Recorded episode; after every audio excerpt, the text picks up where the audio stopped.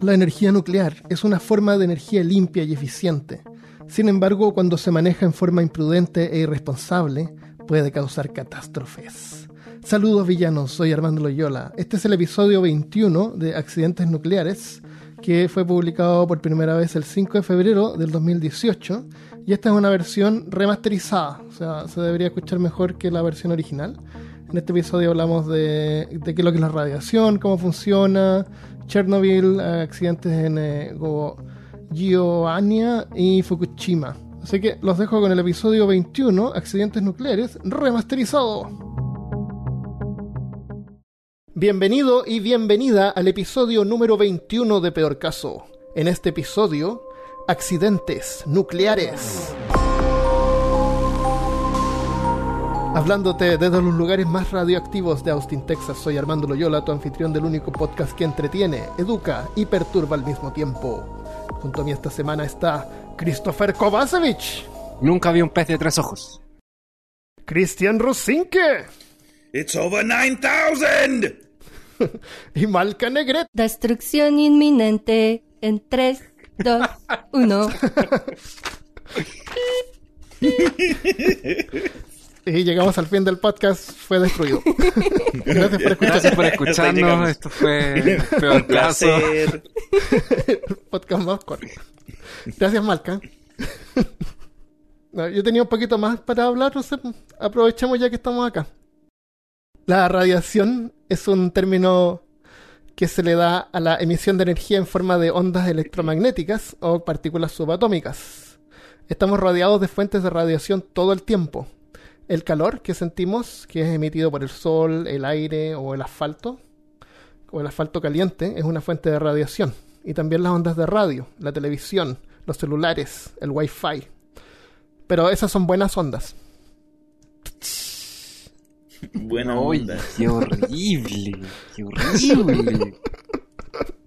La luz que ves cuando miras tu teléfono o el televisor también es radiación. Las ondas de sonido que escuchas ahora son radiación. Ole onda, ole onda. ¿Creen ustedes que, que las ondas de sonido son radiación? Sí. No. ¿Y Christopher? ¿De la radio? No, las ondas de sonido, lo que tú estás escuchando. si salen de la radio son radiaciones, ¿no? Depende si estás escuchando el podcast en una radio. Mira cómo se saca, se la saca ahí. Cuando escuchamos sonido, lo que detectamos con los oídos son las vibraciones en el aire. Es como cuando tiras una piedra en el agua y causa ondas que se expanden en anillos. Lo mismo pasa cuando hablamos. Hacemos vibrar el aire y el aire vibrando hace vibrar tus tímpanos y de ahí tu cerebro hace la magia. Entonces sin aire no podríamos escuchar nada. Es como que sin agua no podríamos ver las ondas que alteran la piedra. ese tipo de ondas son mecánicas y necesitan de un medio para poder desplazarse.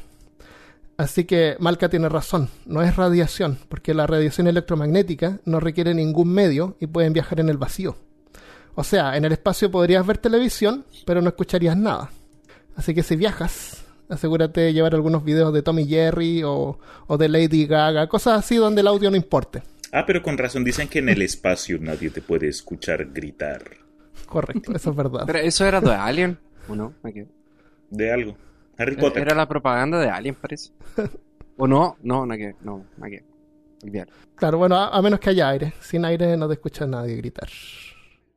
La mayoría de la, de la radiación a la que estamos expuestas es débil y no nos causa daño. La radiación alfa, hay tres tipos de radiaciones. Básicamente la alfa, por ejemplo, son partículas que pueden ser detenidas con una hoja de papel. Así que si tú andas con papel siempre te vas a proteger de la radiación alfa. De ahí la radiación beta y gamma son las más peligrosas. La beta traspasa tu ropa, traspasa tu piel, pero puede ser detenida con aluminio. Pero la radiación gamma no son partículas, es energía pura que atraviesa todo, excepto el plomo porque es súper denso. Pregunta, si el plomo es tan denso, ¿han ido a pescar ustedes alguna vez? ¿Has jugado con el plomo que tú con la uña tú puedes hacerle una marca, ¿no es cierto? El plomo es súper blando. Creo que eso dijiste el episodio pasado. Si el plomo es tan denso, ¿por qué es tan blando? Y el aluminio, que es menos denso, es más rígido. ¿Por qué creen ustedes? El aluminio más rígido. ¿Algún componente? De pronto, su hierro, su nivel de hierro por dentro. Es por su estructura cristalina. o sea, la forma en que están ordenadas las moléculas. Imagínate, imagínate piezas del Lego. El plomo estaría compuesto por piezas chiquititas del Lego, pero que están como mal conectadas. Y el aluminio sería eh, con piezas más grandes que están bien apretadas. Mm, pues. Esa es la, como la diferencia. Nice.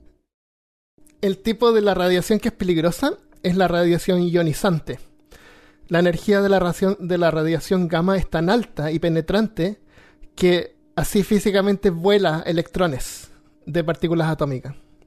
Y eso hace que les cambie la carga, porque con menos electrones, que son cargas negativas, la- las moléculas quedan positivas. Entonces por eso se llama ionizante, porque esas moléculas cargadas que cambian de, polaridad eh, se llaman iones. Y de ahí el nombre radiación ionizante. Esto causa desde el rompimiento físico de las membranas en las células, que pronto mueren, o rompen el ADN. El ADN se puede reparar, pero muchas veces no queda igual. Y a eso se le llama mutación. Las células al dividirse pierden su especialización. O sea, cada tipo de célula en el cuerpo tiene una especialización. Las células de la, de la piel se separan y hacen más piel. Las células del- de los pulmones hacen pulmones. Entonces, de repente te pasa que te crece un pulmón así de, de De- la del nada, brazo, del ojo, del ojo, te- respiras con el ojo y, sale un- y se te hincha el ojo. Sí. Oh. Claro, no, no son tan sofisticados tampoco. Eh, hace que el tejido crezca en forma descontrolada y a eso es lo que le llamamos cáncer. Por ejemplo, el cigarrillo contiene partículas radioactivas que afectan al fumador promedio, como si se tomara unos 300 rayos X a los pulmones en un año. Así que de a poco. ¿Qué tiene que ver? Campito. Oh my god, dude, qué bueno. Tormenta. Espera, ¿cómo le, cómo le decían en Chile Ah, porque a, Wolverine? X. ¿Cómo le decían a Wolverine en, en- en Chile? ¿Cómo? ¿Cómo le decían ¿A? Wolverine? A Guepardo. Guepardo. Ok, yo escuché Guepardo y a otro nombre todo X, eh, Lobezno. Lobezno. Es que Lobezno es la No traducción en España. Pero eso no. Ah, con razón, yo siempre desde chiquito, pero ¿cuál era? Lo que pasa es que los cómics eran traducidos en- y publicados en España en ese tiempo, los años 90. Entonces los mandaban de, de Estados Unidos a España o a México, los traducían y los, los distribuían por Latinoamérica. los- Pero a. Chile, Argentina, Colombia llegaban las producciones, la- las editoriales españolas. Ya. Perdón, Armando. ¿Está bien? Eh, Interesante. Súper interesante. Lamento. Qué interesante. aunque yo pensé honestamente que el primer chiste de superhéroes que iba a salir iba a ser obviamente el Hulk, porque hablando de rayos gamma y como que yo, ¿O el yo hombre sé- radioactivo? O el hombre yo estaba radioactivo. pensando el El hombre de, radioactivo. de los Simpsons. Ok, déjame terminar esta idea. Termina la idea. Una persona que fuma es, eh, en un año es el equivalente como si se tomara 300 rayos X. Así que de a poco el ADN de las células de los pulmones tienen que estar constantemente reparándose. Pero igual que una fotocopia, de una fotocopia, de una fotocopia y así, estas se van quedando cada vez peor. Y, o no se pueden reparar. Entonces, luego cuando se separan para generar más tejido nuevo, ese tejido puede que ya no sea tejido pulmonar, es algo más, es un tumor. Por eso es que fumar puede causar cáncer. El Malca nos va a explicar un poquito más en detalle qué son este tipo de, de moléculas que se llaman isótopos radioactivos. Bueno, sorry. Los isótopos son el equipo de béisbol de Springfield. Ah, Y yo pensé que eran como las ranas cuando eran chiquititas, así, unos isótopos en el agua. ¡Uy, pero Armando, qué horrible! Eh, strike 3. los, Ok, los- los isótopos son agrupaciones de átomos que están Espérate, ¿de organizados. dónde dije, de qué ciudad dijiste que eran? De ¿De Springfield, Springfield? en Los Simpsons. Ah, porque ahí tienen la planta atómica Sí, y po. por eso son radioactivos. Por eso son los Sí, isótopos. exacto, exacto. Ah, gracias por la explicación. Oye, ¿saben ustedes cómo se llaman esta- estas típicas ¿qué estructuras que siempre se ven en los Simpsons, así como de planta nuclear y se ven estas como chimeneas? sí, como Se llaman- tambores. Son chimeneas, se llaman torre de enfriamiento de tiro natural hiperbólica. Ese es el nombre Ah, que tiene. Son, son chimeneas de enfriamiento y tiran vapor de agua. Genial. Radioactivo. Ah, eso es vapor de agua. Bueno, No, sí tiran vapor marca de agua. isótopos. Ah. Desde ahí le- después más adelante voy a ir explicando porque estas plantas tienen que enfriar con agua. Entonces por eso es que hay tanta agua de por medio. Y, y el agua la tienen que filtrar porque al pasar por el reactor también se radioactiviliza. Entonces tienen que, la tienen que ra- desradioactivizar. Y el buen radioactivizador será quien la desradioactiviliza. Ay, Ya, disculpa, Marca, dale. Oye, este episodio va a quedar, pero. Ya, pues compensa tú entonces. No, si mis tallas están malas. Los, los mejores, los mejores chistes de Christopher. Eh, no, Ya, dale, ya, perdón. Un elemento químico puede tener, por así decirlo, diferentes versiones de sí mismo. Y a estas versiones es que se les llama isótopos. Lo que los diferencia es el número de neutrones que posean en su núcleo. Por eso más tarde vamos a hablar sobre cobalto 60 o cesio 137, porque para poder catalogarlos y diferenciarlos hay que numerarlos. Los átomos de isótopos radioactivos están constantemente propagando energía, lo que causa que de un momento a otro se deterioren y por eso es que las zonas contaminadas van perdiendo su radioactividad a medida que pasa el tiempo. Ahora, lo que hacen los científicos es que ellos estudian un grupo de átomos que pertenezcan al mismo isótopo y calculan el tiempo que se demore la mitad del grupo en deteriorarse, y a esto es que le llaman la vida media. Wow, ¿Por qué siempre es a la mitad en vez de completo? a un tercio. Esa No fracción la escogieron porque es la más fácil de calcular, pero en realidad se podría hacer con cualquier otra. Se calcula la vida media porque el tiempo que le toma a un átomo en deteriorarse puede variar de un segundo a billones de años. Es, es impredecible. Entonces, no se puede calcular la vida de un isótopo, pero al agruparlos se puede armar una estadística que mida el tiempo que le toma a la mitad del grupo en deteriorarse. Por ejemplo, hay un isótopo que es el torio 232, que tiene una vida media de 14 mil millones de años. Eso es lo que se va a demorar a que la mitad de los átomos en ese isótopo se disipen o, o cambien. Estaría bueno comprar isótopos en vez de Bitcoin entonces. Oh. Algunos sí. Oh. Como más seguro, duran más. Parece que sí. Cuando hay accidentes nucleares, accidentes relacionados con radioactividad, hay una escala que se llama la, la escala internacional de evento nuclear, que va del 1 al 7. Es, es como bien básico, pero se las voy a mencionar para que tengan una idea. El- la número 1 es la, es la más es la menor, que La número uno se llama Ups. claro, La número siete se llama Godzilla. claro. Dime el dragón como en One Punch Man. Claro, la 1 sería Ops. Ups. En Argentina, por ejemplo, el- hubo un incremento de, de, tri- de tritio, que es un, eh, un isótopo de hidrógeno, como decía Malca. Entonces apagaron la planta para poder limpiar, supongo. Eso fue como el número uno. Después del 1 al 3, del 1 al 3 en general son anomalías, incidentes o incidentes serios. Del 4 al 7 son accidentes. El 4 es un accidente con consecuencias de alcance local, o sea, el accidente solamente afecta a las instalaciones. El número 5 son con consecuencias de mayor alcance, cuando ya empieza a afectar el medio ambiente. Y el 6 y el 7 son accidentes importantes y accidentes graves. En el número 7 estarían los accidentes de Chernobyl y Fukushima, que vamos a mencionar después. Entonces veamos algunos ejemplos. ¿Tienes algún ejemplo, Malca? En 1992, un trabajador de la empresa eléctrica pública taiwanesa Tai Power trajo un contador Geiger, que es el dispositivo que se usa para medir los niveles de radiación, al apartamento para conocer más, para aprender cómo, cómo manejarlo y todo eso. Y cuando lo prendió, descubrió que el apartamento, las paredes, estaba emitiendo niveles de radiación que excedían el límite de seguridad. Um, so, él reporta esto y empiezan a investigar y descubren que en 1982 ah, una compañía llamada Young Iron y otra llamada Steel MFG ah, negoció con una planta nuclear que se llama Taiwan Power y compró acero radiactivo que provenía directamente de un reactor nuclear y de las conexiones de las tuberías de residuos tóxicos que usaban en la planta. Ellos reciclaron este material y con él hicieron barras de refuerzo, tuberías, marcos para ventanas y puertas. Y todas estas cosas estaban contaminadas con radiación con un isótopo que se llama cobalto 60. Qué horrible.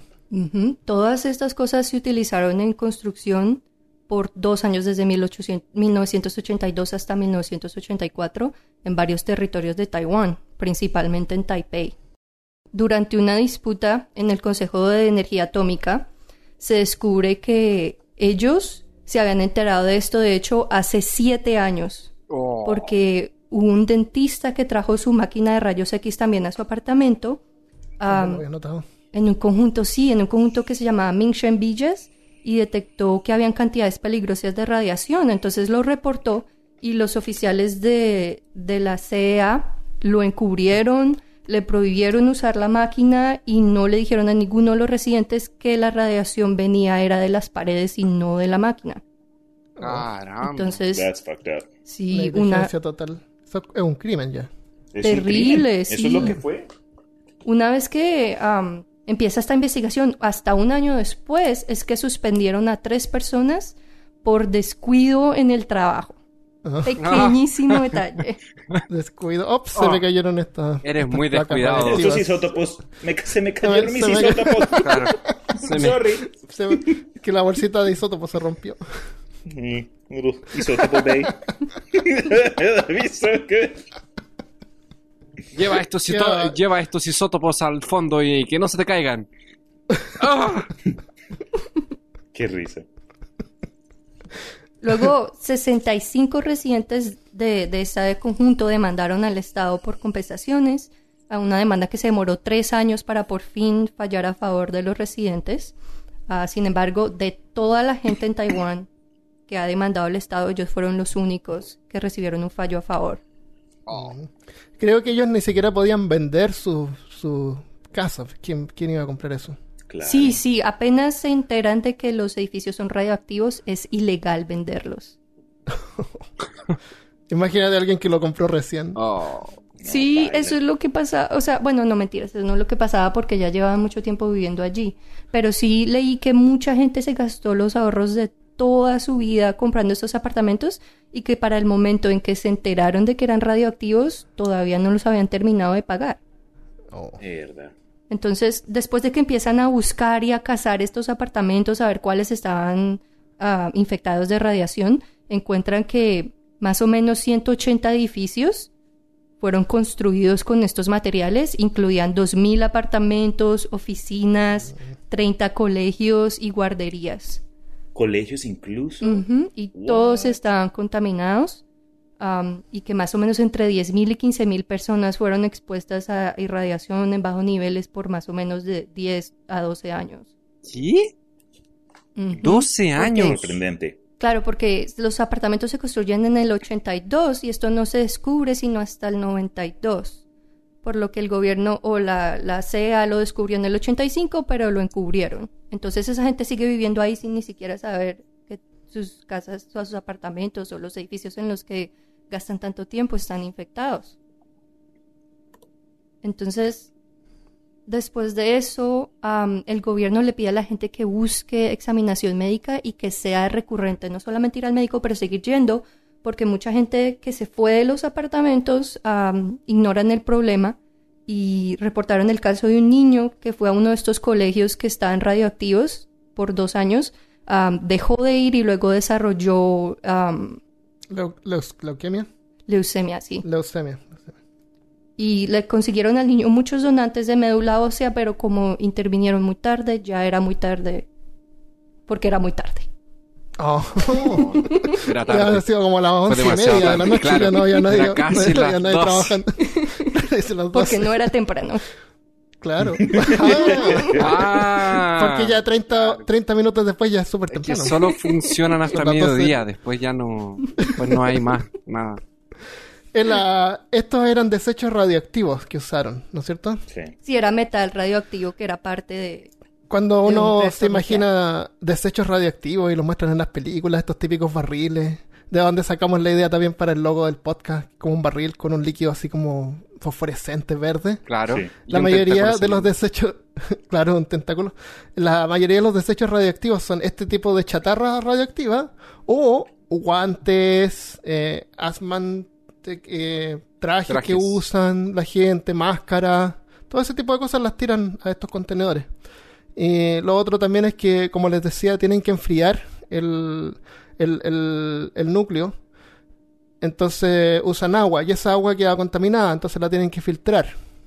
Y la filtran, la hacen pasar como por unas em, resinas. Y todos esos filtros hay que ir cambiándolos eh, con el tiempo. Y todos esos filtros obviamente están cargados y son desechos radioactivos. ¿Dónde votan todo esto? Es mi Ah, generalmente lo entierran. Eh, hay empresas que se dedican a tratarlos y los recogen y los recolectan y los llevan al desierto. A algún lugar en Texas seguramente. Al lado de los cartuchos de, no lo tiran al espacio. Al- algunos los tiran en el mar, como hemos visto en películas. Claro. Que las películas nos han enseñado algo, ¿no es cierto? Las Claro. empresas tienen estas pipetas así debajo del agua y tiran los desechos. qué buena. O sea, qué, qué pena. Claro. Qué bueno. No, Qué pobre niño. Pobre Vendo gente, ¿no? departamento radioactivo. Pero no los podían vender por dinero, los podrían haber vendido por eh, bitcoins. O isótopo- isótopos. Yo les quiero hacer una pregunta a ustedes. Ah, Cuando, antes del 2010, si alguien les hubiese a ustedes preguntado, nombra el, el error nuclear más grande que hayamos tenido en la historia, ustedes qué hubiesen dicho. La bomba atómica. Chernobyl. No, accidente. Ups. No ata- ataque. Sí, no creo que los ataques en Japón fue, hayan sido Es que accidentes. dijo error. Pero sí, correcto. Chernobyl. Fue, una- Chernobyl, fue un error de los japoneses por no rendirse antes. Eh, claro. Uy, puede ser. La historia es solo el- el- quien ganó, ¿no? Después de todo. Claro. Eh, Pero bueno, pero en la quería guerra todos contarles un poco acerca de este evento. Eh, bueno, muchos, si no todos, conocemos o hemos escuchado acerca de la historia de Chernóbil o lo que ocurrió. A las 1 y 23 de la mañana del sábado 26 de abril del año 1986, estalló el cuarto reactor, el cuarto reactor nuclear de una estación llamada Chernóbil que se encuentra en ahora Rusia, en ese entonces era la Unión Soviética.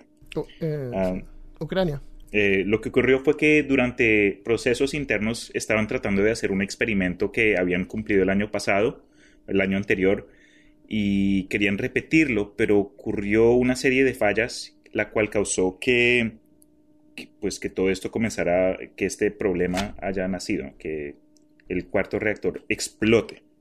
Cuando esto ocurrió, esto eh, causó un- una segunda explosión la cual lanzó fragmentos de grafito y combustible nuclear, librándolo al mismo tiempo enormes cantidades de polvo nuclear a la atmósfera. Se estima que la cantidad de material radioactivo liberado fue 200, eh, 200 veces superior a las bombas atómicas detonadas sobre las ciudades de Hiroshima y Nagasaki al final de la Segunda Guerra Mundial. Entonces, ese nivel, esa escala en sí es, es algo preocupante, especialmente ahora eh, 30, 30 y pico años después,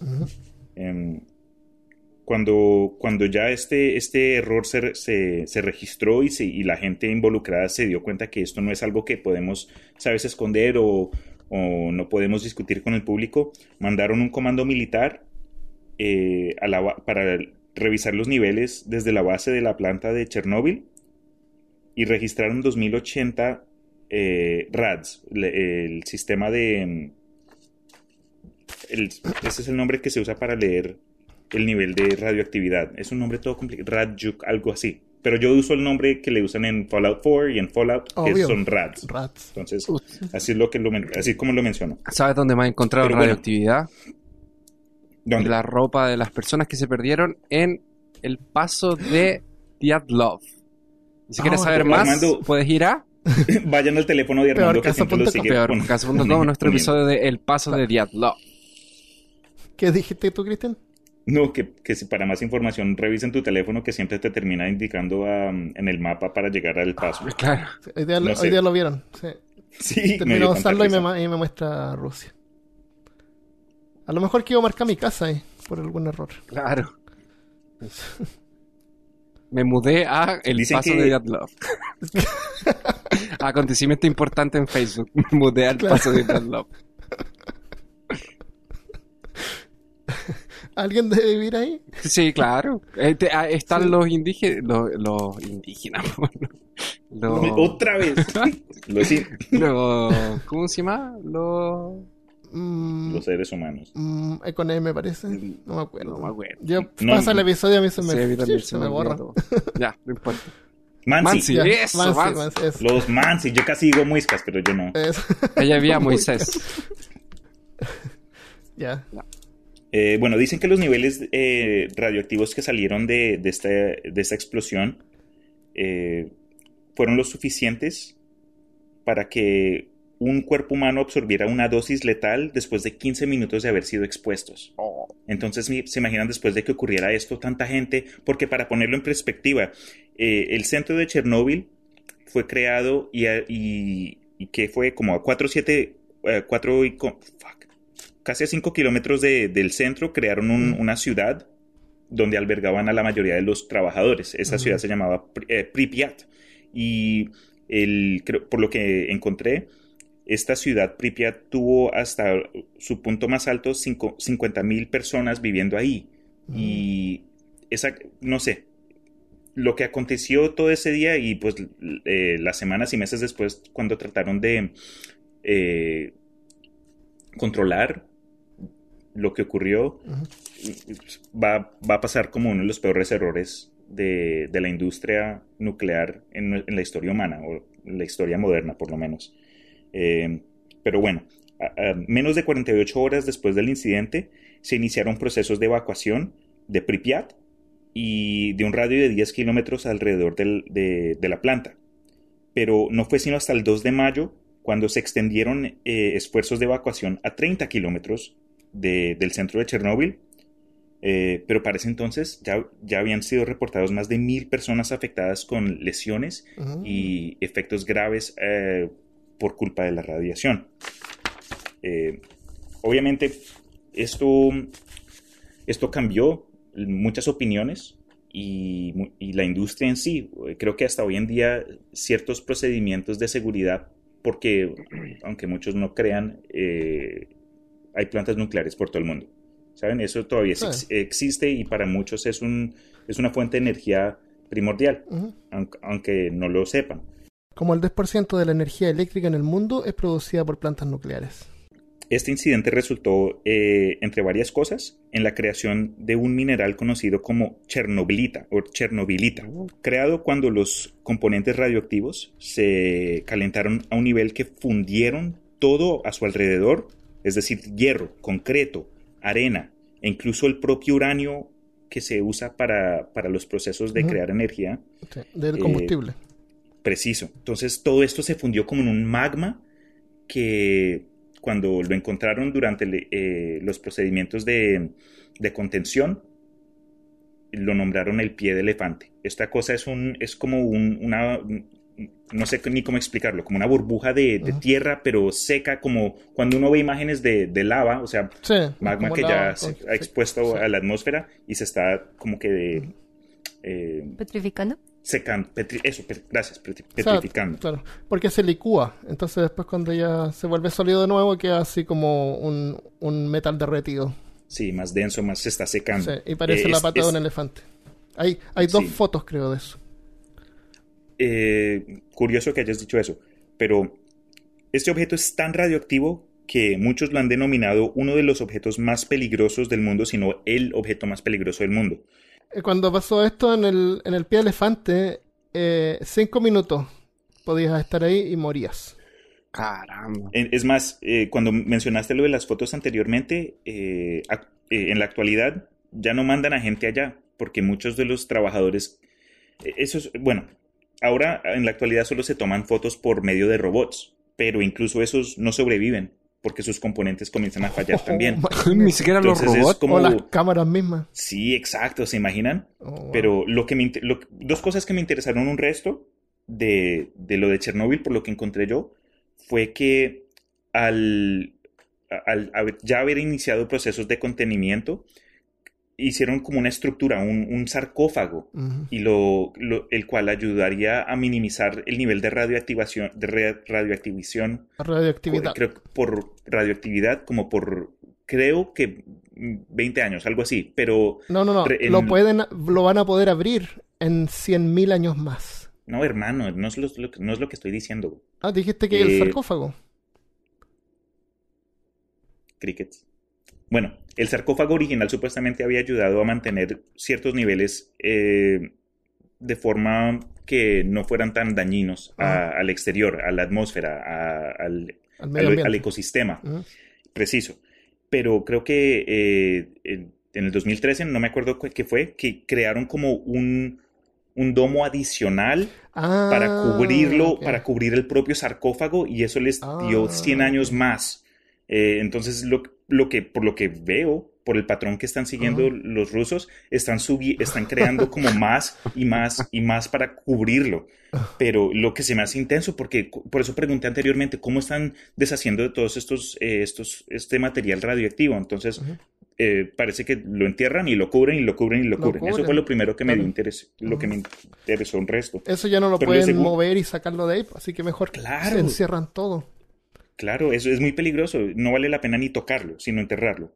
Pero lo segundo que me dio mucho interés fue que revisando un mapa del área mm. donde estas plumas y polvo radiactivo se, comenzaron a mover, uno diría que en esta situación lo más normal es que el área comienza a, extenderse, como el área afectado, o que dependiendo en, los vientos que comienza a, llevar este mm. polvo radioactivo a cierta área pero lo que notaron los expertos es que eh, desde, el, desde, el, centro, el, núcleo de la explosión, se, el, área afectada se volvió como en, en las, los pétalos de una flor como que se disparó de para arriba, para mm. abajo, para los rincones y para los lados, creando como un diseño de una flor. No sé por qué, si alguien es un...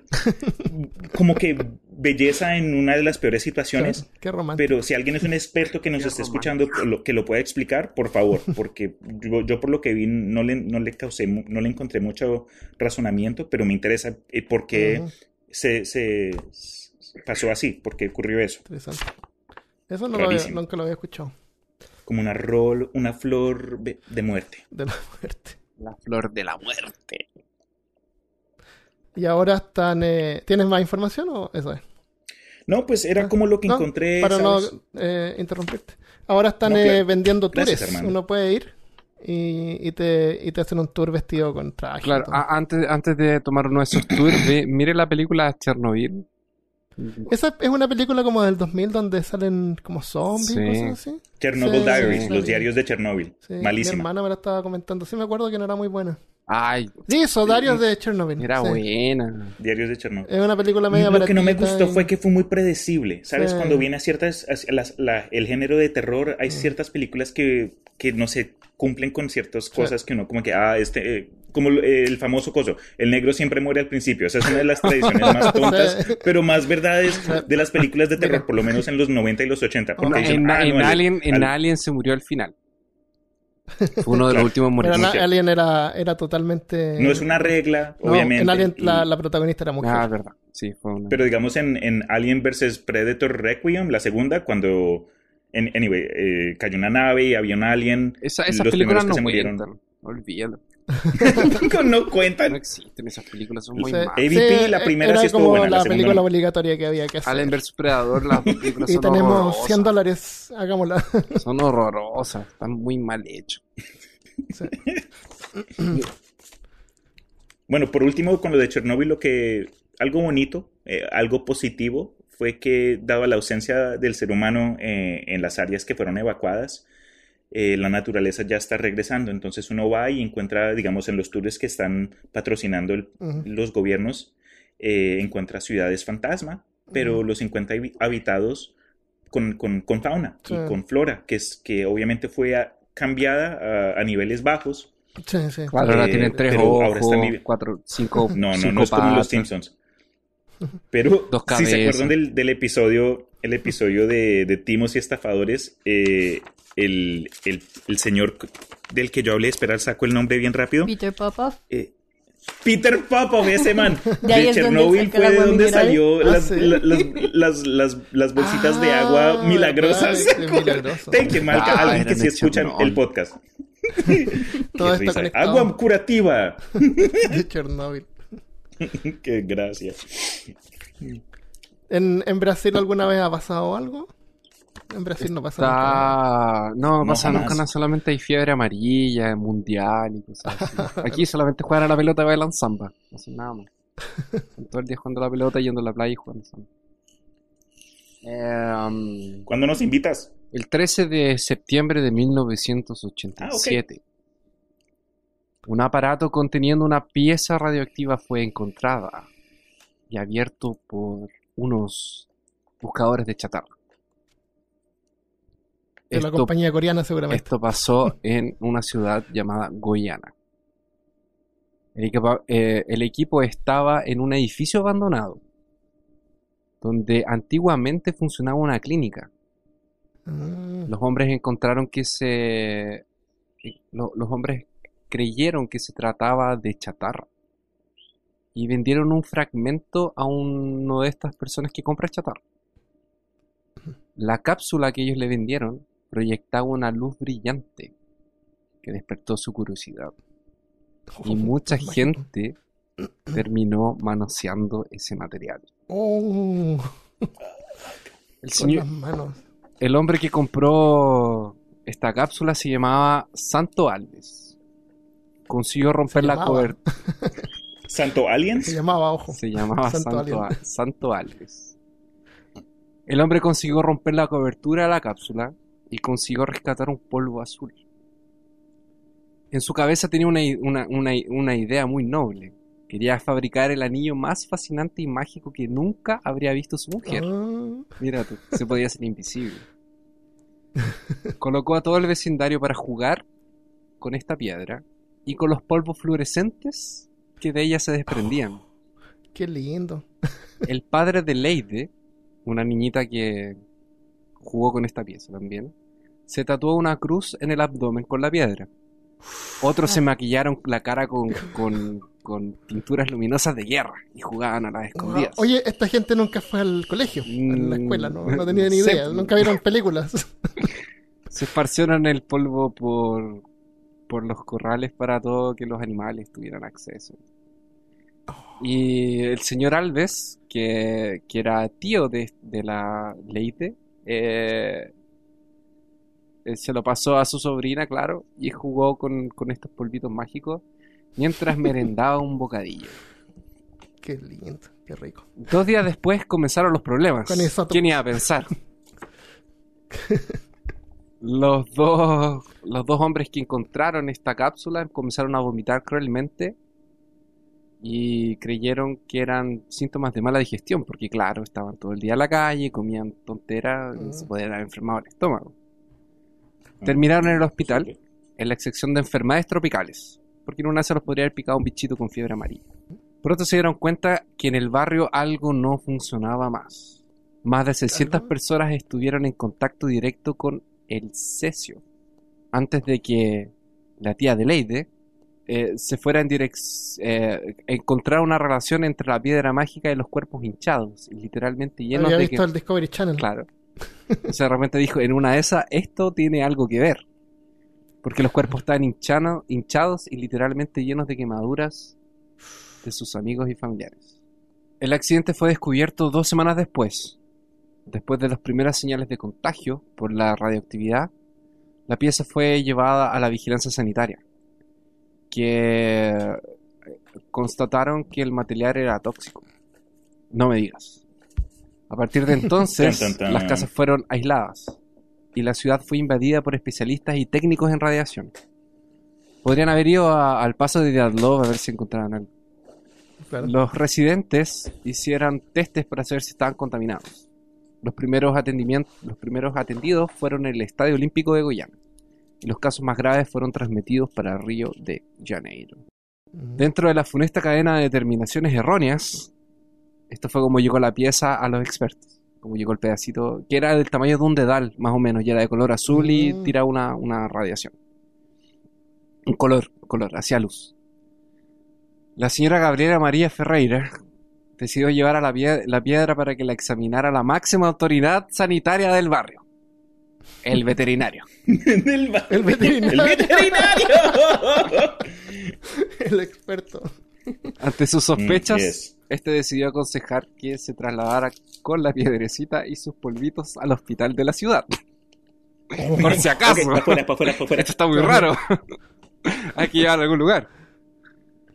Ah, Gabriela tomó el cesio y en una bolsita de plástico y lo llevó en de, de bus. Porque no tenía auto. Oh. Entonces tenía que ir de Imagínate bus. contaminando, pero todo. What? Contaminando los perros, los gatos, a la gente en los buses. Entonces se subió al bus, que es una micro, y se fue hasta el hospital municipal. Todo este operativo, claramente, todo esto que pasó sería luego eh, reproducido por todas las autoridades de para intentar establecer un protocolo de aislamiento de, la- de las personas contaminadas. Y estudiar obviamente el recorrido que la sustancia había hecho. Entonces la gente se iba al Estado Olímpico para ducharse y descontaminarse. Al llegar al hospital, la señora Gablera soltó encima de la mesa del doctor Pablo Roberto Montero el Celsius Centro 37. Pablo sospechó de su procedencia y lo llevó inmediatamente metido en un saco a una zona sin gente, dejándolo todo en una silla en el centro del patio trasero, porque mejor lo hubiese metido al refrigerador. Le faltó ver Indiana Jones 4. Una vez identificado, se evacuó al hospital, obviamente, y se procedió a su retirada. Para ello, una grúa descolgó una tubería gigante sobre la silla y los restos radioactivos. Luego se derramó una tonelada de hormigón sobre el conjunto para poder extraerlo completo y de una sola pieza. Gabriela falleció en ese mismo hospital el 23 de octubre. Más de mil... ¿Cuánto, ¿Cuánto tiempo después? Eh, del 13 de septiembre al 23 de octubre. Un mes y 10 días. Unas... Menos de un mes. Ah. Al llegar al, ¿Qué es eh, más de mil personas fueron contaminadas por radiación de cesio 137. En esta ocasión, cuatro murieron, pero se estima que decenas de personas fallecieron en consecuencia a complicaciones desenvolvidas Ah. a partir de la contaminación. La tragedia causó una conmoción nacional, obviamente, mas también generó en la época una discriminación contra los goyanos, que es la gente que vive en Guayana. eran radio... porque brillaban. Porque brillaban y tenían tres o cuatro brazos, tenían un Claro. ojo, algunos tenían dos cabezas, medio cuerpo para afuera, algunos nacieron al revés, con la piel para afuera, claro. Otros tiraban rayos por los ojos, otros tenían garras de, de hueso. ¡Júbilo! Qué risa. Me encantaba esa intro. Eh, bueno, eh, las primeras víctimas fatales de la radiación fueron, claro, Leide eh, y su tía. Y las dos están- estaban internadas en el hospital naval. Porque, claro, ella agarró la cuestión y se la pasó por el cuerpo, se le ocurrió comérsela. Entonces, se murió. Eh, no resistieron la contaminación. no me pregunto por qué. No. Y eh, los cuerpos fueron colocados en cajones eh, revestidos de plomo. Ah, de plomo también. siguieron para, bueno, y los mandaron para, para Goyana, porque de- ellas estaban en Río, porque en Goyana no los pudieron atender y las devolvieron a en los cajones de plomo a, a Goyana, donde serían enterrados, enterradas en túmulos de concreto el día 26. Con miedo de contaminación, los mora- las personas que vivían vecinos al cementerio querían impedir que las enterraran allá. No, me- no sé por qué. Iban a ser como en una de esas los cajones estaban brillando, y ya estaban brillando en verde. Claro. Por si acaso. Días después de que falleció, días después falleció Israel Bautista dos Santos y Adilson Alves Sousa, que eran dos empleados que trabajaban en esta, en esta, en este recolector de fierros antiguos, de metal antiguo, Mm. que estaban internados. La niña, Leide, acabó transformándose en un símbolo del primer accidente radioactivo de Brasil y una fundación fue creada su- con su nombre para dar eh, asistencia a todas las víctimas del cesio 137.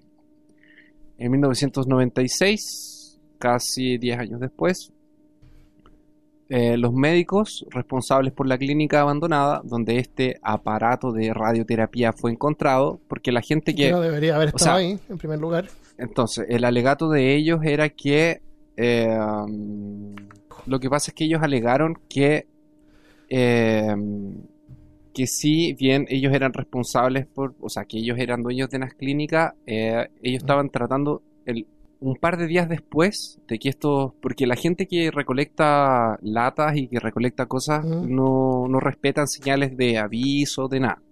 Ah, Y este obvio. edificio en donde esta clínica que estaba abandonada, eh, donde ellos se metieron a, a meter a, a romper la máquina, porque lo que ellos básicamente lo que Sí. hicieron, encontraron, yo no lo dije al principio para como causarle suspenso, pero lo que era era una máquina de de radioterapia, Ah, donde la gente se trataba cáncer.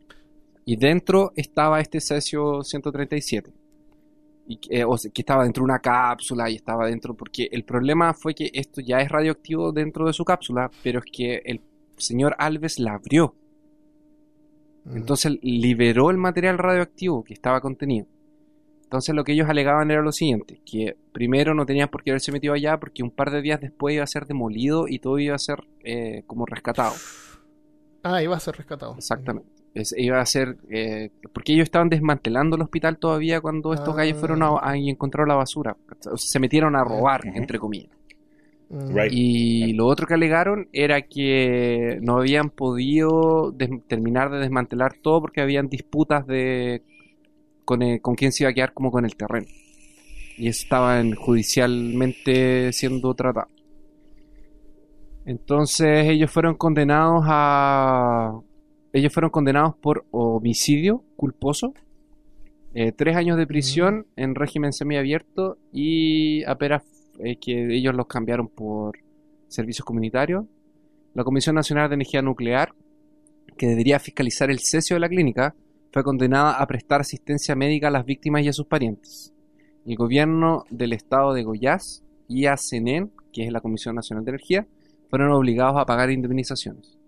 En julio de 97, eh, el- el- la basura radioactiva, cerca de 6.000 toneladas de material, fue llevado para un depósito subterráneo en Abadía de Goiás. Diez años después. Esa historia me recuerda algo que pasó y algo que a- escuchándote a ti me, me dio por revisar. En el 2013, en México, un par de bandidos se robó una camioneta de esas de blindadas que tenía uranio Ah, por Dios dentro. mío, pero Oh. Y eso estuvo por las noticias acá por todo.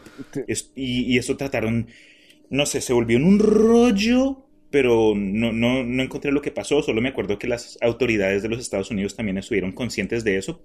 Y me imagino que Pero esos, ¿cómo? esos torpes Pero ladrones imagínate cómo te vayas a robar una camioneta y te robaste justo la que tenía uranio ¡Qué adentro. mal día! ¡Qué mal día! dude! Típico fue un viernes o algo así. Vamos a comenzar el fin de semana, vámonos. No querían sí. meter a No. los norcoreanos. Claro, se las quería meter en la- Eh, como como Cristian dijo, eh, ¿qué, ¿qué accidente te hubieras imaginado antes del 2010? ¿Qué accidente te hubieras imaginado después del 2010?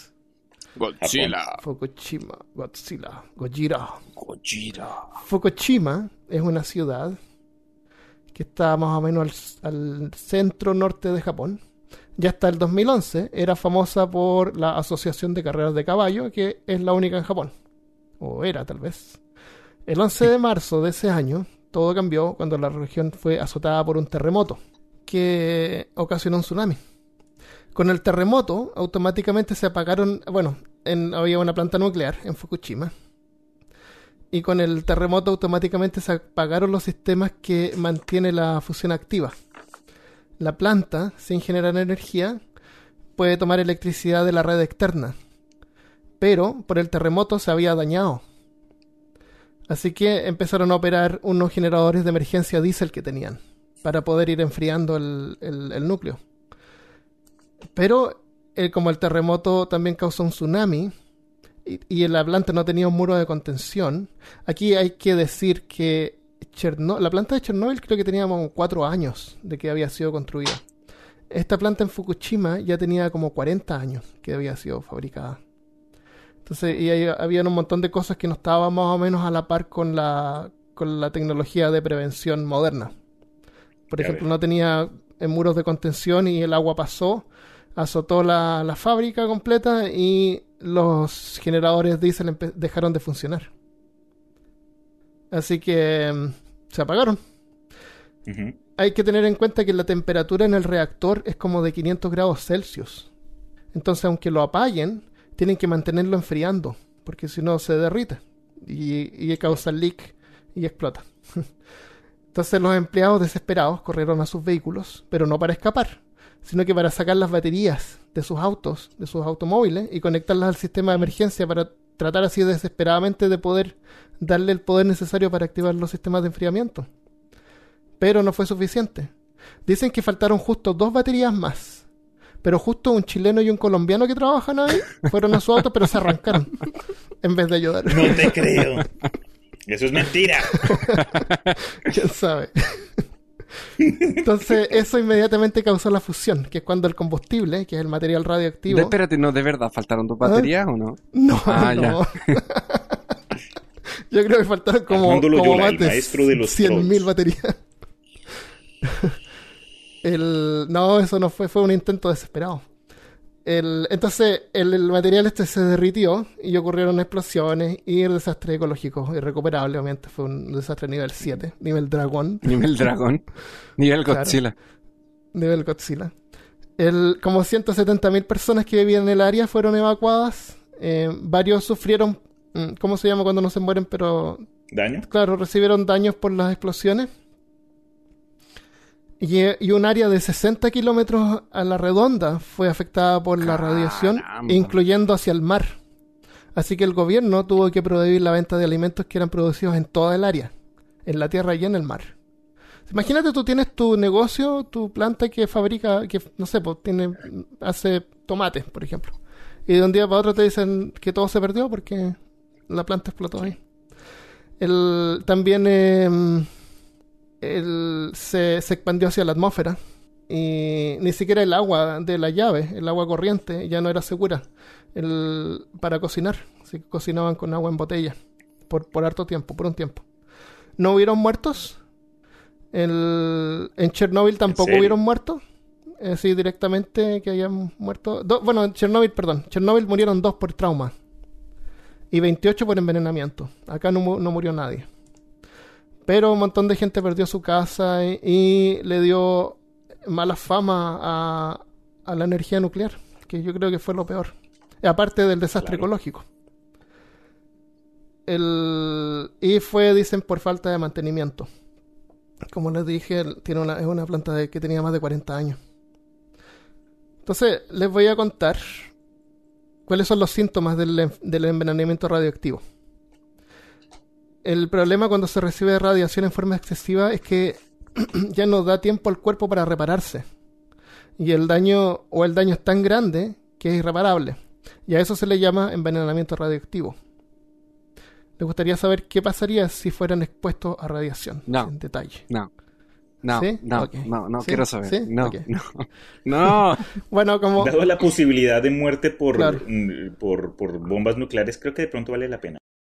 Primero viene un periodo donde dan diarreas, vómitos y cosas así. Y bueno, de eso viene un periodo en que se sien- uno se siente mejor.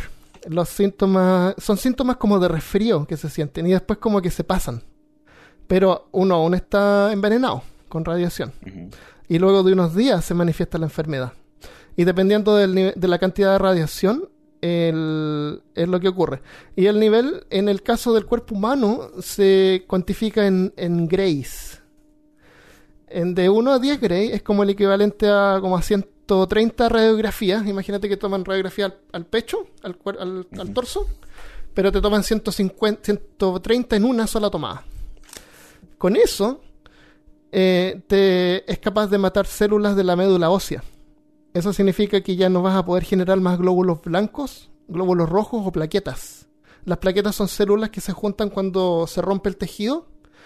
Eh, o sea, cuando uno está sangrando, Right. las, las plaquetas se agrupan en el, en el hoyo físicamente y eso es lo que hace que deje de, de sangrar. Bueno, Entonces, solamente, eso- solamente no tienes que cortarte más si estás contaminado. Por Eh, exacto. No te cortes más. Pero sin, sin glóbulos blancos y eh, cualquier infección te afecta. no te infectes. La- no, tiene- no te infecta. No te infectes. Así de simple. Ahí es la solución. Ahí está. Ahí está listo. Ten cuidado de no cortarte. No te afeites nunca más. Jamás. El, los glóbulos blancos, como les dije, se- te protegen de las infecciones, así que sin médula ósea funcionando te puedes morir de infección, desangramiento. Se puede hacer un trasplante de médula ósea, pero las posibilidades que funcionan son como del 50%. De 10 a 20 grays, que es como si te tomaran de una, así Oye, como lo- 100. lo- los ¿Mm? Greys también se pueden medir latigazos. ¿Por qué el latigazo? Dale un latigazo. Ese Christopher quiere un juetazo. Castígalo. Por el, ¿Qué es lo que por el, por el libro de 50... 15 Tones of Grey. Los, las, los Ah, colores las, las grises, 50 sombras del Grey. Claro. De su- claro, no sé cómo sí. es el nombre. su libro favorito. Para que sepan lo que le gusta a Christopher. Eso es la literatura que lee. Eso es ideal. Claro. Se va a dormir leyéndolo. Confesiones. Está bien. No, pero lo hace para investigar. Peor caso, para el podcast, confesiones. Sí, no, pues, para el episodio sobre, ciencia, sobre eso. sobre, creo que. BDSM. Claro. De Fetiches. sadomasoquismo. Entonces imagínate, te toman 1300 radiografías de una, se te destruyen las células de los intestinos. Cuando tú comes, la comida es digerida en el la comida que es digerida en el estómago pasa a los intestinos y ahí es donde se absorben los nutrientes, incluyendo el líquido. Así que con una falla en el sistema gastrointestinal rápidamente se genera una deshidratación, desbalance de electrolitos y finalmente la muerte porque es imposible repararlo. Y no te La preocupes, muerte. te mueres antes que morirte de hambre. De 20 o más Grays, que serían como si te tomaran 2500 radiografías de One, se estima que el sistema nervioso y cardiovascular se inflaman con fluidos por la destrucción de las células. Las membranas de las células se revientan y todo queda como un, Ajá. como un goo, así como el, como el hombre radioactivo, así como derritiéndote. Hugo. Es- Eso que muestran así como la, en Robocop, ¿se acuerdan del tipo que había sido afectado por radiación y se tenía la cara como derritiéndose? Las células se rompen, así que se, uno se, se derrite. En menos de tres días, el cerebro ya no puede controlar el cuerpo. No se sabe mucho sobre esto porque, mm, aunque han habido casos, como los accidentes que nombramos, pero no han logrado hacer un análisis tan detallado y no, no hacen pruebas sobre esto. Pero en general, los doctores tratan de curar los síntomas cuando es posible, y si la dosis no es tan alta, es posible sobrevivir por más tiempo, pero siempre con un riesgo a sufrir cáncer en el futuro. Eh, Eh. El hombre desde el comienzo de su existencia en la historia ha buscado formas de energía. Y siempre en su estado de inconformismo y con su creatividad y imaginación viajando, de vez en cuando algunos hombres han deseado más y más energía. Pasamos del fuego al aceite, del aceite al vapor, del vapor al gas, a la pólvora, a la electricidad. Y ahora buscamos nuevas fronteras con energía nuclear y más. Todo en busca de generar más recursos para un sistema de vida en el que estamos acostumbrados a consumir, consumir y consumir. ¿Hasta dónde vamos a llegar? ¿Acaso algún día dejaremos de jugar con las probabilidades? ¿Será necesario que criaturas mutantes del estilo de Godzilla nos vengan a ver? ¿O simplemente vamos a esperar a un futuro post-apocalíptico del estilo Mad Max o Waterworld? ¿O acaso va a bastar con nuestras propias mutaciones? A lo mejor algún día la naturaleza recuperará lo que es suyo.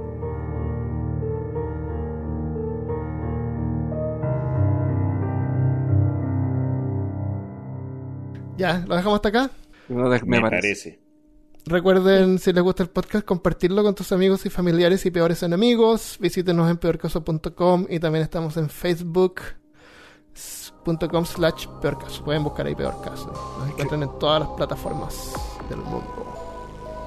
Hasta la próxima semana. Adiós. Se nos cuida. Bye.